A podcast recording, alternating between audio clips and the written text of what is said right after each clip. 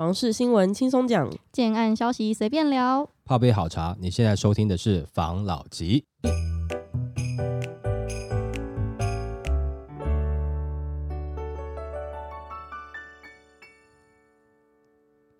关心你的房事幸福，我是房老吉。我是大院子。对很多人来说，房子是用来住的。但是在前阵子的这个房市热潮中，房子被设定成一种金融的商品，嗯是一种获利的方式。那房子是用来住的，不是用来炒的。这句话在台湾是违反现实的。今天也跟大家分享这一则新闻。好，常常听到一句话说，房子是用来住的，不是用来炒的。这句话听起来很合常理，但是却违反现实，并不是说房子就是拿来炒的，而是说大部分有动机买房子的人，买房子的目的都是投资，而不是住。嗯，这在台湾其实是更明显的事情。正如有人提出过，新加坡模式的房产买卖就是地上权，而在台湾大家都知道，房子实际上是折旧的，土地才是升值的。大家有兴趣的是地权，而不是地上权，并不是完全不会住，只是更可能投资时顺便住进去而已。香港人把买房子称之为上车，也就是说，香港的经济成果全部是长在房价上，所以房价就像公车一样，只会随着财富累积而越走越远。买房子就像坐上了公车，投下了车费之后，就可以舒适的抛离其他人，否则就只会被抛在原地，还要吃公车的废气。这是一个立体而巧妙的比喻，同时也适用在台湾。房子真正吸引人的地方是它可以为持有人未来带来更多的财富，这是大家心照不宣的事实。那当然，不见得大家都会诚实的承认这件事情，就跟十七世纪尼德兰的郁金香狂热一样，那时候尼德兰的郁金香每个人都要买，升到了天价。但显然并不是大家都喜欢郁金香，而是因为这可以赚钱呐、不过说就是为了赚钱，其实太坦白了，所以最终每个人都是喜爱花朵的人。那如果有人提出台湾为什么不效法新加坡、大陆用地上权解决居住的问题呢？为什么不像香港一样建立大量的公共住所呢？为什么大家不去中南部买房？明明那边比较便宜，为什么一定要住在蛋黄区，不能住在外围呢？这些真的是讨论居住问题的建议，多数都会被无视，因为这些提议都误解了大家只是想要解决居住问题，却不能满足大家真正的愿望，就是投资然后得利。既然是为了投资，地上权要拿来干嘛？谁要住港式的廉价屋？去不会涨的地方买房子要干嘛？去涨得慢、涨得少的地方买房子要干嘛？当然是买会涨的地方的房子啊，就像买股票一样。大家想买会涨的股票，跟股票不同的是，大众不太会判断最会涨，房子就是大部分的人都可以判断谁最会涨。那为什么大家都想投资房子呢？有人说房子的投报率其实没有特别高，你去买一个美股啊、特斯拉，投报率会高过房子。大家既然那么想要钱生钱，为什么不像美国一样去投资一个什么台湾特斯拉出来呢？那的确，房子的投报率不是到特别高，但是房子的杠杆率是特别高的。对于大多数的人来说，房贷可能是他人生中可以从银行贷到最大一笔的贷款，而且还款期还非常的长。大家会批评你借大笔钱炒股是疯了，但同样的杠杆投资，买房子借大笔钱却是社会可以接受而且理所当然的事实。拿出头期款就是杠杆出一笔巨额的投资，整个房市就是全民全体的杠杆投资。那台湾的赠与税、遗产税的运作方式，各种制度也让房地产变成良好的投资方式。爸妈把钱给子女最好的方式就是借钱给子女去买房子。随着资产价格上升，钱会莫名其妙的变多，房子能满足的更有把财富留给后代的需求。那既然如此，房子就是大部分人的希望，而且这样相绑，谁都不会希望它倒下来，不然就是全民负债兼发财希望破碎，最后导致动摇国本。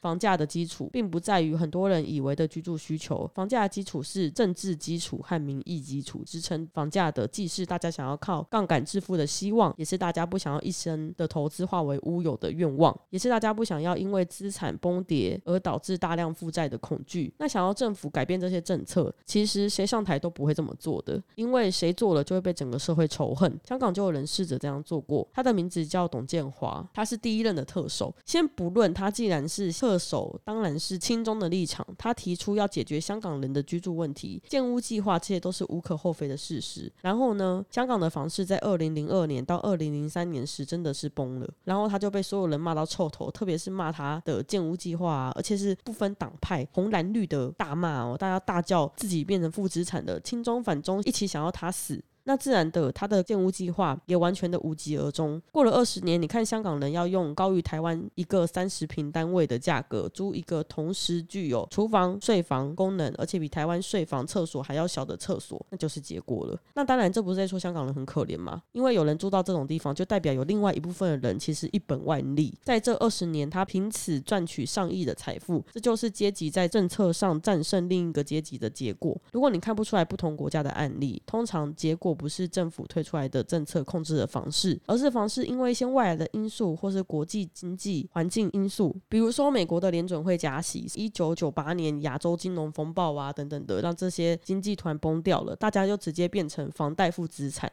这个黑锅给大环境背了之后，政府才敢顺便偷偷的推出一些控制房价的措施，大改税制之类的。那因为那时候大家已经损失了，情况已经够坏了，政府怎么做都不会让事情再恶化更多，而而且也比较不会怪到政府的头上，政客们才敢有比较大动作的改革。所以往往大乱之后就有大治，因为大治期间谁都不敢做破坏盛世的千古罪人，就算积下很多毛病也都不敢动。那大乱之后，因为大家都不在意了，所以可以去实现很多过去都不敢做的事情，就像是东京被美军轰炸过一番之后，都根就更容易了。就算是我们天天谈事情是道德是正义，最终驱动政策和政治的还是不同阶级的利害关系，这其实是很难动摇的。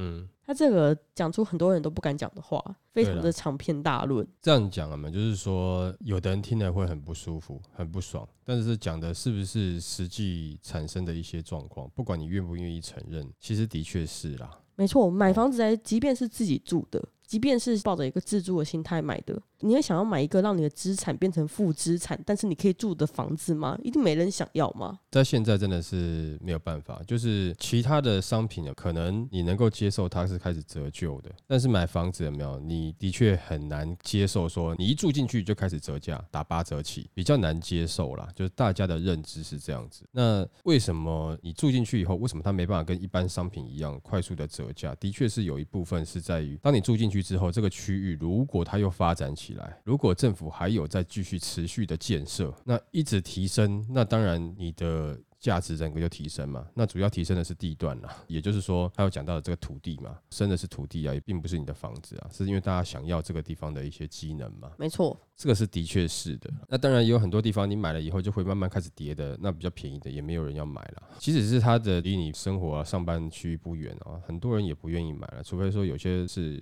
退休人士，只是想要到那边去度个假，这种是有可能啦。然后再来，他要讲到现在各个国家的状况哦，我觉得在这一点上，其实我也认同一。点了，就是虽然说听起来很不舒服，我也觉得很不喜欢，但是你不得不承认，从目前历史上面来看呢，好像一个社会它运转到一个程度，开始发展起来以后，你会发觉整个社会的财富哦，跟这个权力哦，会慢慢往少部分人身上去集中，嗯，会形成越来越严重的差距啦，包含到我们现在资本主义更是像这样的状况，因为其实多数除了共共产国家以外，多数是奉行资本主义。嗯，那资本主义是大家互相竞争之后，慢慢慢慢会让少部分的人掌握了更多的财富。那共产主义原本是想说，OK，大家一样均富，但事实上也没有达成。是他在一开始的时候没有多久，就变成是少数的这些政治人物掌握所有的东西，其他们共产别人。对对对，啊，别人是均贫这样子。嗯，所以目前在人类的社会上，好像也没有真正看到像乌托邦这样子，人人都是均富。其实人人均富就也没有人所谓的富了啦，就大家都一样而已啦，对不对？想要进步总是会想要追求嘛，我干嘛要一样？我想要过更好一点点啊！你会有一点追求的话，那慢慢就会产生一些差异了嘛。你多付出，多想了一些方法，你多赚了一些钱，你的日子可能过得更好一点点。那之前共产的问题就是说，哎，我多付出多做一点点，但是我领的还是一样的钱。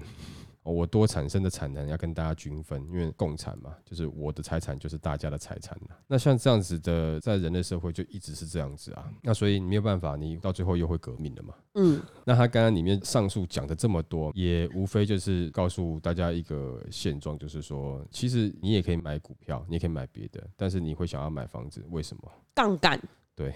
讲实在话，就是杠杆啊，就是因为多数的人去跟银行借钱呢，你能够借个哎六十万、七十万、一百多万，那借到两百万已经算蛮不错的了。嗯，对，要不然就是企业去贷款，你拿不出那么多钱嘛，而且利息又很高。对啊，你又没有办法没事去找一些金主投资你 或干嘛的，你也想买一些资产，或者说你想要做一些生意或投资，很难啦。做生意要跟银行借钱哦，真的是有难度啊。尤其你中小企业一开始的时候起步的时候，但是你如果今天要去买一个资产，你要买房子的话。你却可以在很年轻的时候贷到很多的钱呐，真的。如果说真的所有东西说是一手交钱一手交货的话，你这个根本买不起啊。嗯，你不知道什么时候才能买啊。可是你却在很年轻的时候却买了，人家还愿意把整个的成本的百分之八十借给你，然后再来是他收的利息。又不太高，那房贷其实跟其他的贷款比较起来，已经算低了。不管是信用贷款或是企业贷款，真的算很低，蛮多的。你你都已经开一间公司，养那么多员工了，你还借不到那么多钱。但是我单独一个人，我只要有正常收入，我去借房贷，我就可以借这么多钱，这么多钱嘛。在这一点上，我觉得其实你不要说政府能不能做了，政府要做哈，也要伤脑筋了。因为假设今天我们把台湾的这个房地产全部都变成是土地国有，都卖地上权哦，我觉得台湾的银行可能会先倒一波吧。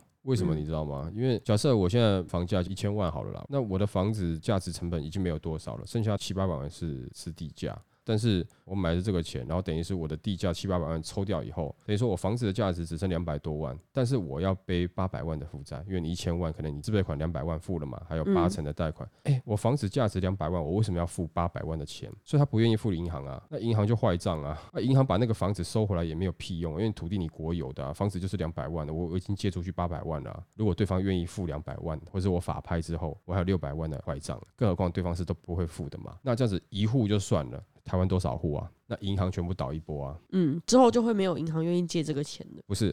银行倒一波造成的问题上，不是说他之后愿不愿意借这个钱，各位身上你存在银行的钱，你到底领不领得出来？嗯，那变全民买单呢？你瞬间银行全部垮了，那你政府要印钱吗？好了，你拿回你的钱了。而，我在银行有存个三百万，那时候领不出来，好险政府有加印钱，加印钱让我终于可以领出来了。可是问题是政府加印钱以后，你你领到那个三百万就已经不是之前的三百万了，因为他加印啊，你的币值就下降了。嗯，你无形中去蒸发了，所以这个会有很多的问题啦，真的是不好处理啦。虽然说不希望说房价炒得太高，但是我们也要知道现在的实际状况，事实是这样子，的确在执行上有那么点难度。当然还是期待有一些改变，让大家更能够买房。但是我们也要知道一件事情，就是目前你能够做的事情，当然就是还是自己好好为自己筹备嘛，也不要抱太理想化的想法，是说哦，这个世界会呈现一个均富的状态，真的是有点难啦。所以还是要着重在自己怎么努力啊！骂我们就一起骂吧，对不对？大家听节目一起骂，骂完了以后还是要自己努力啦。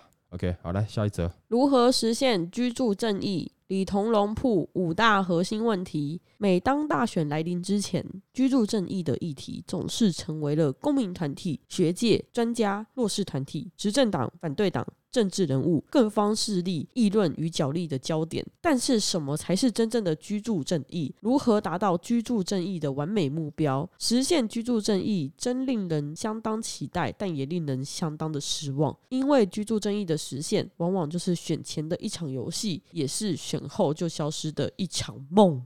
此时先不对居住正义下任何的定义，因为现阶段几乎所有的舆论都把降低房价和居住正义画上了等号，以至于执政党在饱受各方压力之下，就把打击房价作为解决居住正义民怨的万灵丹。令人质疑，房价下跌就是达到居住正义的完美目标吗？作者也认为，居住正义是否完美实现，取决于政府的住宅政策。而住宅政策为何失灵，应该先解决居住正义的五大核心问题，并且提出有效。到治本的解决方案。那核心问题一，打房非常频繁，房价为什么还是居高不下呢？近两年政策打房可谓是历史上最频繁的一次，但是各部会断剑齐发，为什么房价居高不下？主要的关键因素就是打炒房。不如打炒地，政府一方面凭打房，一方面凭标售土地，把地价炒高了，不打炒地，只打炒房，这就只是打假球，既治不了标，更治不了本。那高房价来自于高地价和高成本，政府大举标售公有土地，地价屡创新高，显然就是带头炒地的元凶，也就是高房价，政府应该要负起最大的责任，不应该把炒房的问题甩锅给业者或是投资客。那针对这一点，要解决房市炒作。的不正义，先解决土地炒作的问题。针对住宅政策，政府能做的首要工作就是盘点国有闲置的土地，大幅规划设宅用地。在此之前，暂停国有土地的标售，并彻底全面清查土地违法的行为，铲除公不公、商不商、农不农等土地违规的使用恶行。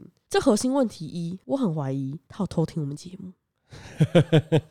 哎、真的跟我们之前讨论的有点像哦，只是在这个阶段刚好就是灵光乍现，突然想要把它表达出来。我觉得应该也不是我们，因为我觉得蛮多人，包含我们很多听众，也都是有这样子的感受对，嗯所以社会上其实有蛮多人是对于这个问题的看法是大家是所见一样的哎、所见略同的。嗯其实国家还有很多的土地，他没有好好的去思考怎么样去运用，那他可以去稍微整理一下，然后规划公布于民嘛，让大家知道嘛，嗯就是说，哎、这边有这么多的国有的土地，打算怎么做？对，可以做怎么样的规划嗯等等之类的。那这样是不是会有好处呢？我觉得是会有好处啦，只是说那些国有土地如果周遭还有一些空地的话，那个空地的土地成本可能就会上去了啦。就地主还是会赚的。对，建商也是还是会去炒作。为什么你知道？嗯因为政府要做一些建设过去的话，盖社宅不是哎、我就这边盖个宿舍哦，就没事了。机能都会做一个一定的配置。没错，因为你只是盖一个宿舍放在那边，你不要说年轻人为什么不去住，那你让你自己儿子去住住看。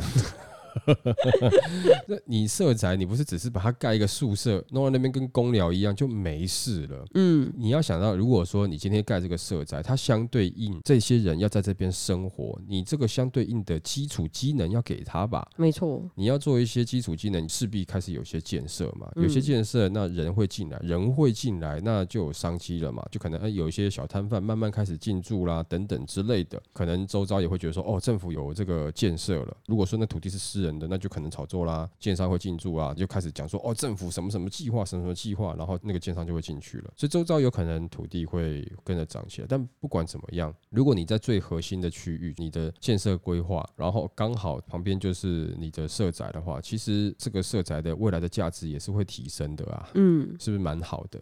那当然不是说政府要把它提升拿来卖了，我是说，那你在这边住的话，大家也会觉得，哎、整个建设跟上了，那生活水平跟上了，我会觉得政府盖的社宅是好的。并且说，如果可以，你第一选择一定是先选政府的社宅，为什么呢？因为不管是你是租售，成本可以比较低，地段又比较好，那这样子的话，就又较为比较核心地带，对年轻人是有帮助有益的。那你可能你去选社宅，就不会觉得好像不好啦，会担心啊。因为现在大家对社宅就是，你先不要讲说地段的问题，因为你地段可能你还比较偏，你比较好的地段你还卖给建商嘞。然后再来就是说规划一些商城啊、mall 啦，没有错啦，我知道你是为了发展嘛。然后再来就是盖的品质啊、格局啊，这个建设公司几个人就可以搞得好了，为什么你们政府会搞不好？除非你不想搞好嘛。你说要比学历，你们赢啊，对不对？政府人员来讲，你要说比人力，哇，你政府单位的人是有多少？建设公司才多少人？嗯，都能够做得好嘛？我觉得有没有心大概是一个重点啦。对，那我觉得这一点上，我想应该是大家都有这样子的认知认同啦，大家都是这样在看这个事情的，也不会说是只是我们讲，我们只是刚好引出来而已。那下一点是什么？第二点呢是年轻人为什么买不起房子呢？有点收入与储蓄能力的年轻人为什么还是买不起房子？原因有三点：第一点，薪资成长率跟不上房价的涨幅；第二点，社会住宅比例偏低；第三点。政府纵容低总价成屋市场被投资客和包租公炒作垄断。那要解决年轻人买不起房子的根本要务有两个，嗯第一点是社宅未达五趴之前，严格规范国有土地的标售；第二个是非空屋转移不得减免多房房东之囤房税，避免低总价市场被垄断。嗯，所以等于就是先限制政府的国有土地去标售嘛。跟我前面那点蛮像。对，我是觉得，那你干脆政府的国有土地，你就先不要标售了嘛，干脆你都永远不要标售，你就政府拿来做一些有益于人民的事嘛。的建设，对啊，因为现在的土地标售是有那么点感觉挖东墙补西墙，为什么？因为土地标售就是拿去补你一些政府的亏损嘛的赤字嘛。我觉得这个需要想一下嘛，不一定要。然后再另外一个就是他说的囤房税嘛，对不对？对，不要减免多房房东囤房税。对了，因为现在的问题是，有可能很多低总价是被一些比较富有的、实力够的一些可能一些。次买好几户，对对对对对，你囤房税你不去降，但这个未来也有可能反映在租金上面啦，这是的嗯确会啦。因为如果现在的房价整体它都是高高的，那你社宅还没有盖好，那你囤房税进去，除非我这个房东我这个房子我又想办法把它转卖掉了获利了，那不然的话我还在持有的过程中，我一定想办法转嫁到租客身上了。嗯，那在这个第二点，因为他一直讲说年轻人，那我不知道是说他定义中的年轻人到底是几岁啦？因为我们有的时候频道上面也会有一些留言，可能二十出头岁的真的是年轻人在骂房价。这个以我自己的可能哈，就是说我比较不争气啦。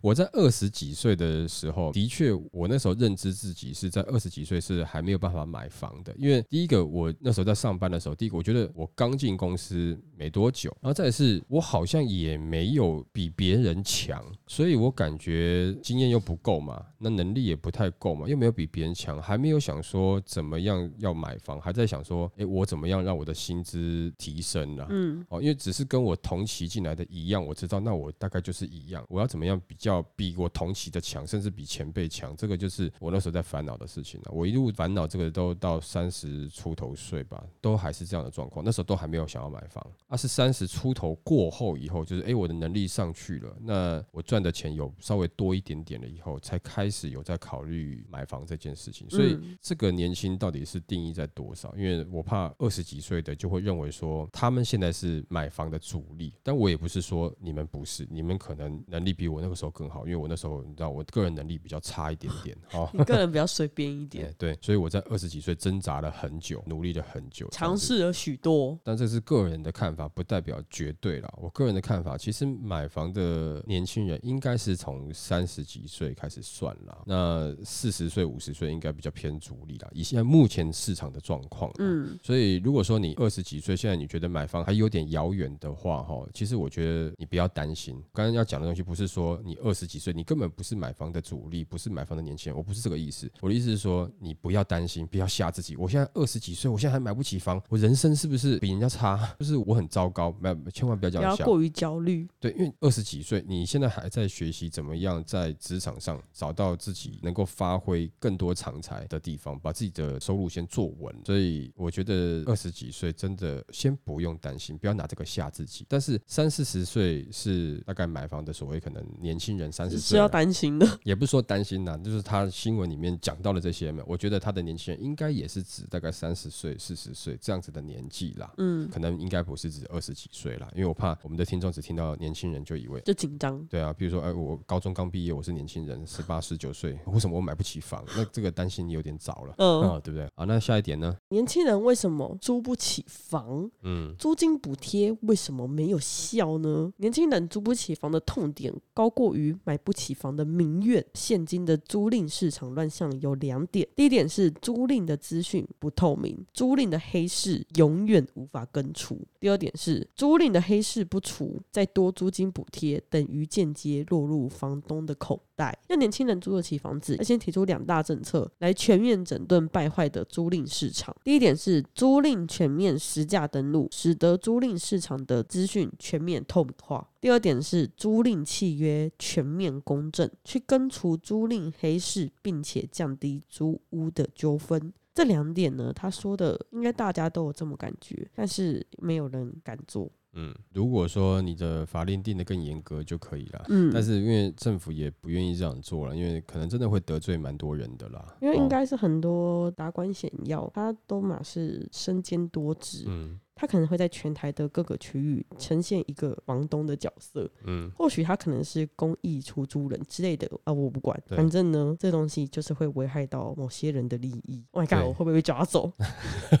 就讲个很简单的啦，就是说你感觉上做也会被骂，不做也会被骂，你宁愿不做。我为什么说他做了也会被骂？他做了这件事情，房东就会把他的所有的成本转嫁在租金上面，你会变成是租金上涨，那这年轻人租就会骂。对，一定会骂，因为这个受害的绝对是更年轻轻的。我们刚刚比说，年轻人买不起房的年轻人还要更年轻的，嗯，那这些一定会有反弹啊，这些反弹可能就会，他也比较多心思在网络上面，而且也比较容易揪团。你会发现，人到一个年纪以后，哈，要揪团越来越难约。哦，揪不起来了，对 时间瞧不拢哎啊，等一下，我们一起去干嘛？哎、就、哎我有事啊，我要送小孩去去补习，有没有？哦，真的很难说走就走哎、了。对啊，我载我妈去医院什么，这就是太多事情了 你你把你铺年龄铺路的很很明确，啊，没办法嘛。但是年轻就比较有机会啊，说走就走，等一下就揪团就开始去骂了，嗯对不对？所以他也不能做，因为他做下去了，那这些人就是骂他，就很容易骂嘛，对不对真。的。他说政府都不管呐、房价房租涨这么高，年轻人怎么租房子？房价那么高，年轻人怎么买房子？叭叭叭叭，殊不知在回归到之前，哦，是你要我们健全这个租屋的市场，那东西都透明化的。所以当实施下去的时候，会有这样的状况。那你跟大家讲说，哎、那我实施下去以后会有这个状况，你们不要骂哦。但一般人没办法接受了。哦，我知道了啦，我们不需要租屋透明化，我们需要什么知道吗？嗯我们需要把房东感化，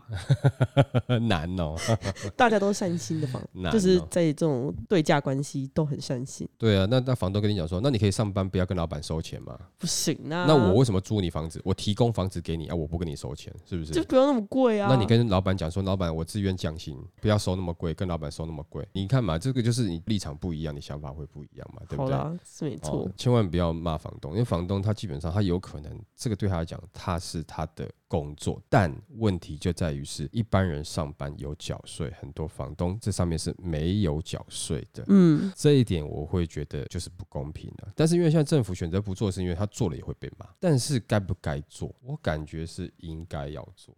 嗯因为你不做，感觉就是一个制度、游戏规则不公平。就是我工作收入会有扣缴凭单，你商家可能营业会有发票，对，现在连饮料店都有发票。我去买一个饮料，就是摇摇的都有发票啦。嗯，我以前小的时候还没有嘞。你真的很老哎、什么摇摇的，跟手摇饮就手摇哦，饮对，了，反正就是那种饮料了。对，你在租房子，每个月收这个钱的，怎么可能会没有开发票呢？真的收大笔的、欸。这个是游戏规则的不公平。当然这样讲，很多房东会生气，但事实上你也必须承认，这个就是游戏规则不公平。我们可能很多房东是不愿意缴的，如果能不缴，我个人也会偏向于就是哎怎么样去节，我不会说我逃漏税，我会想说嗯我是怎么样去节省，节税，我怎么样才对可以节税？因为我的立场会觉得说，来来来来，房客，我跟你讲哈，我既然哈你这个报出去，我这个税是要给政府的，那我一定会加重你的租金嘛。那你把这个钱给我，我再给政府，请问一下，政府帮你做了什么？政府对你有多好，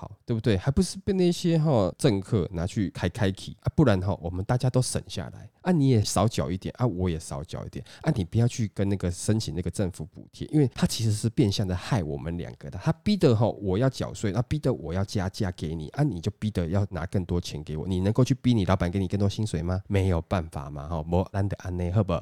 啊，讲好，有点像电台主持人呢、我们就这样一起在那边共荣，不要理政府。那如果你被说服了，你是不是很有可能？很有可能哦、对，在这一点上，你说政府要怎么做，其实他怎么做都会被骂，但是他有怎么做是比较对的。我们刚刚有聊到，大家自己去想，我就不想直接讲出来，因为会得罪人。没错哦讲实在话，我们之前有很多期节目讲说，如果说房东可以的话，你也可以把房子交出去给包租代管呐、你就是可以让包租代管跟租客平等对话，让包租代管去把这个风险摊掉。但这个是对房东比较好的，除非说你是完全不想缴税了。好，你想要变成一个正常的房东的话，你要缴税的话，你交给人家没有不好啊。因为我知道有蛮多房东是不是专职的，他是属于呃就是有一些房子租出去，就是平常租租，哎、他是正常有自己的工作，然后另外有在做一些房子的自产的，所以那这样子的话，你交给别人去处理没有不好，但这样子对房客是不是好的？这个不一定，就是说服务上可能会好，但是价格上要知道大家都要赚钱，你的价钱会被加一点点进去，这是无可厚非的。没错，啊，但是长久来看，这个就会变成是一个健全的市场。你一下看不到，但久了以后，就等于像你去查这个饭店的价格，大概查得到一个金额嘛。而且你搞不好还会发现，哎、原来有不同的平台，它已经跟他做一些长租了，然后结果你可以拿到比较便宜的价格，也许就可以变相这样子，是有机会，但这个需要一点时间了，这也会违背蛮多人的利益，这是比较需要一些小小革命的地方。那下一点呢？下一点呢是房地合一税一点零、二点零加重囤房税打房政策为什么会失灵？税制打房就真的可以实现居住正义吗？房产的税制需要健全，这个是毋庸置疑的。但是用税制打房，涨时助涨，住时助跌，只会有反效果。房产的税制健全需要有三大税制的革新。第一点是持有税全面革新之简化政策，房屋税和地价税合一实价课税，单一实价成不同税率，税基全面简化。第二点呢是持有税全面革新之合理政策，税基提高，税率适度的降低，调整幅度合理化。第三点呢是持有税全面革新之公平政策，自助清税，持有越久税率越轻，多房税率逐户递增，税制公平化。这边呢，就是在讲台湾的一些税法。其实台湾税法对于一些有房的人来说，是相对的没有那么重的。